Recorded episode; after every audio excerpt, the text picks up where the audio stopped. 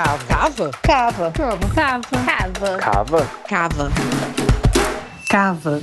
Mineração em debate.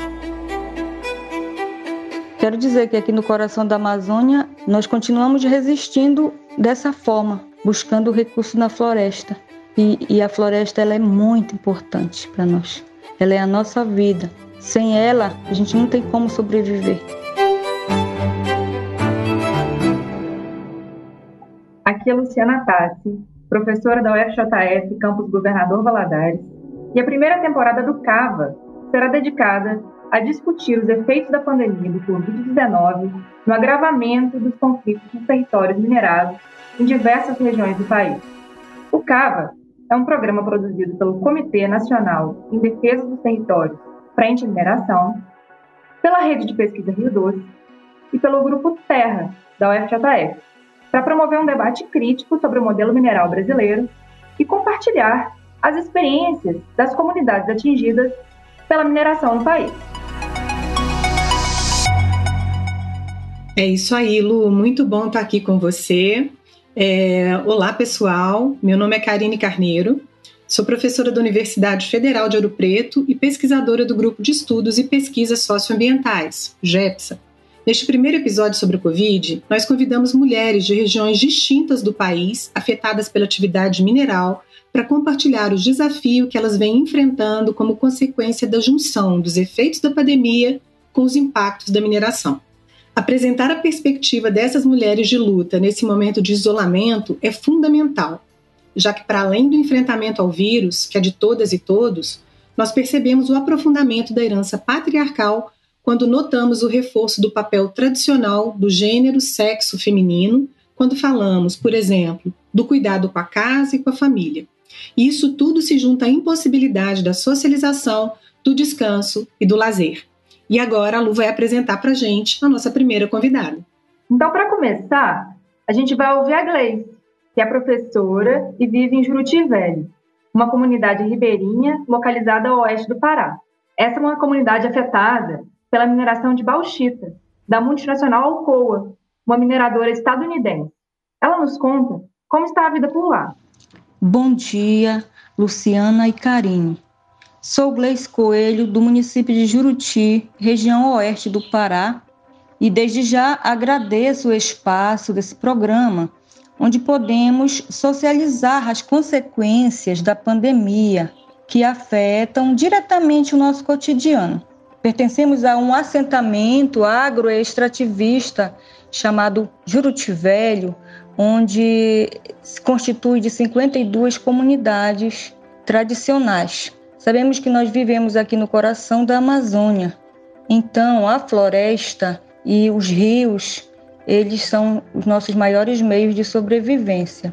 E com isso, é, muitos de nós recorremos à floresta para tentar buscar é, esse conhecimento, esse saber popular, né, para resistir a essa pandemia.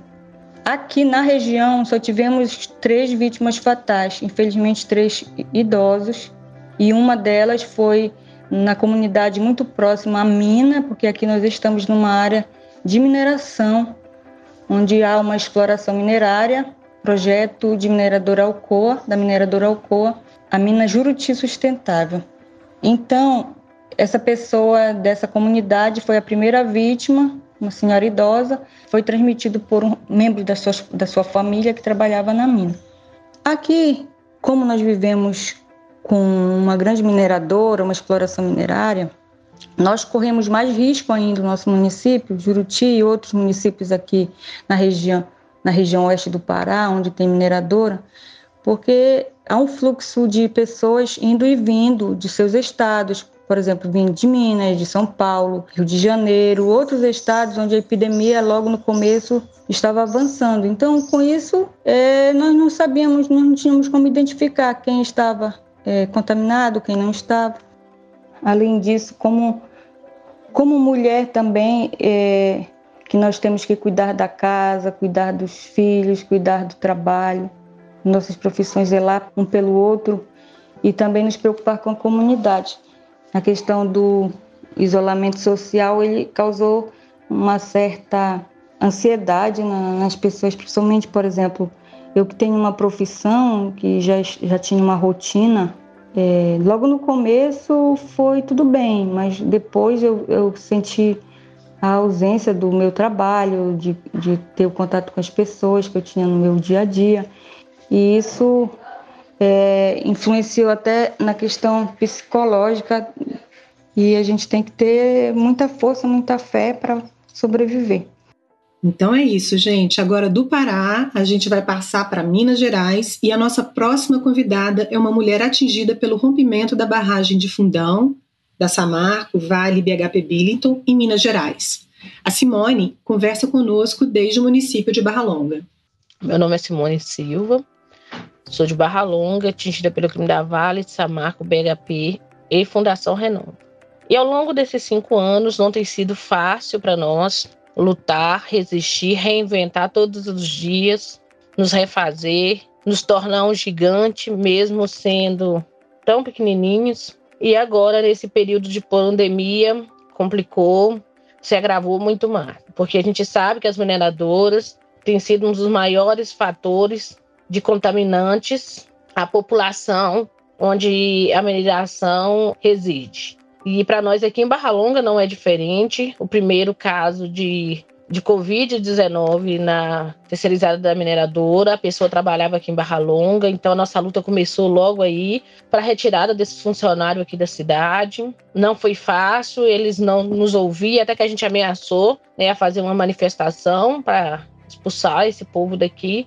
E agora nós temos tá difícil porque nós temos lutado contra, de novo, né, contra o prefeito, contra os, os vereadores da cidade que querem a todo custo que a Fundação Renova volte a trabalhar em Barra Longa em meio a esse período de pandemia. E resistir dentro de casa não é fácil, né?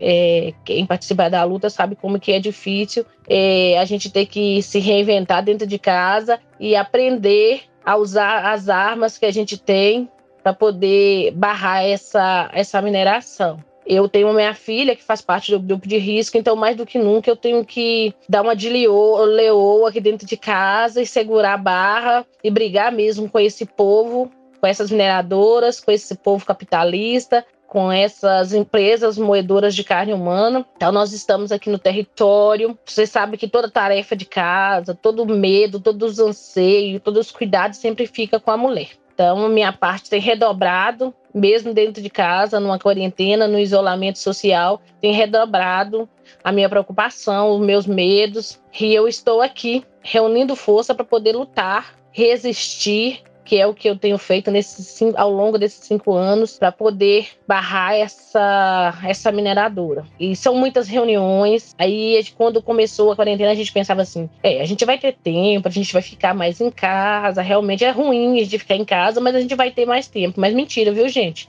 A gente tem trabalhado mais do que nunca, tem participado de muito mais reuniões do que nunca, tem as lives, então tem todo o cuidado que você tem que ter com a sua família e com a sua população.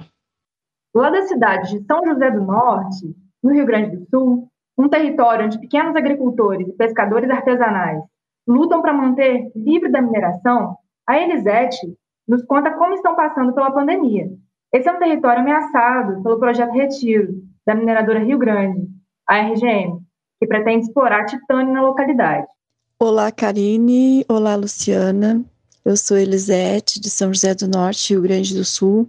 Obrigada por esta oportunidade de estar colaborando e falando um pouco né, dos problemas que nós estamos tendo com, em função da, da pandemia, né, que mudou muito o nosso dia a dia, principalmente na vida das mulheres, onde a maioria das casas são conduzidas pelas mulheres, então aumentou muito o trabalho das mulheres, uma vez que tem que estar higienizando, limpando, lavando roupa o, a preocupação né, com a família, os cuidados, uma vez que nós nos preocupamos com todo, né, com toda a família e, e somos de uma certa forma responsáveis, né, pela higienização de tudo que entra para dentro de casa. Então gerou um, um cansaço, né, um estresse essa essa mudança. Também mudou as nossas formas de luta, que a gente não pode mais fazer aglomerações, mas as nossas formas de luta eu ainda posso eu vejo como positivas, porque isso mostra que nós sempre temos formas de lutar, né? De, de continuar a construção, de continuar as lutas. Esteja lá o que estiver acontecendo, a gente sempre acha formas de lutar. E são desafios, né? São coisas novas, são coisas que a gente não pensava que ia passar por elas mas que vai aumentando a nossa resistência interna, a nossa resistência para nós vencermos as batalhas do dia a dia. A mineração ela causa uma revolta mesmo o nosso território sendo livre de mineração, ela nos causa uma revolta, né? Porque não não parou nem perante uma pandemia e nós somos solidários e sofremos com cada trabalhador e cada vítima que está sendo, de certa forma, obrigada a trabalhar, mesmo diante de uma pandemia, de um risco tão alto. E ainda relacionando com a problemática da mineração, isso só vem agravar, aumentar a insegurança e o medo que assola as famílias, né? Que a gente se sente ameaçado de todos os lados, ou seja pela mineração, ou seja pela pandemia, ou seja por todas as coisas que vem agravando né, ao município, ao estado e ao país. Isso tudo pode gerar um outro problema na, na, no psicológico das pessoas, né? Então, de fato, nós estamos passando momentos bastante difíceis, mas não menos desafiadores e não menos com determinação para a luta, né? A luta é que nos move, a luta é que nos fortalece, a luta é que nos torna vivos todos os dias.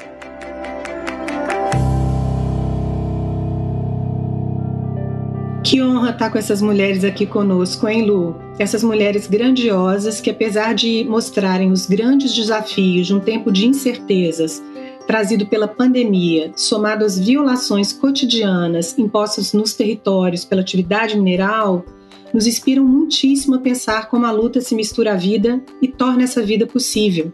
Não apenas na mineração, mas também nas lutas territoriais de um modo geral, o que a gente tem percebido é o papel de importância e liderança dessas mulheres. E isso nos mostra que, apesar de uma construção social alicerçada em um modelo patriarcal a voz de cada uma delas representa nossas próprias vozes e nossa resistência. Do Pará, passando por Minas e chegando ao Rio Grande do Sul, Gleice, Simone e Elisete costuram um Brasil que se revela por conflitos oriundos de um modelo desenvolvimentista fortemente baseado na exploração de nossa natureza e da nossa força de trabalho, mas também revelam a potência resistente e criativa da luta pela vida e pelo comum. É isso aí, Karine. E nós estamos muito felizes em começar essa temporada do podcast com as contribuições de mulheres que resistem cotidianamente em diversas regiões do país que nos trazem como a luta pelos modos de vida, pelo direito de existir com dignidade, frente à mineração, se conduz e se refaz em tempos de pandemia. Esse foi o Cavo, e obrigada pela companhia de vocês. Vamos voltar com mais debates sobre a mineração e sempre trazendo a contribuição de experiências das comunidades atingidas. O CAVA pode ser encontrado no site do comitê, nos aplicativos de celular e circulando nos apps. Até a próxima!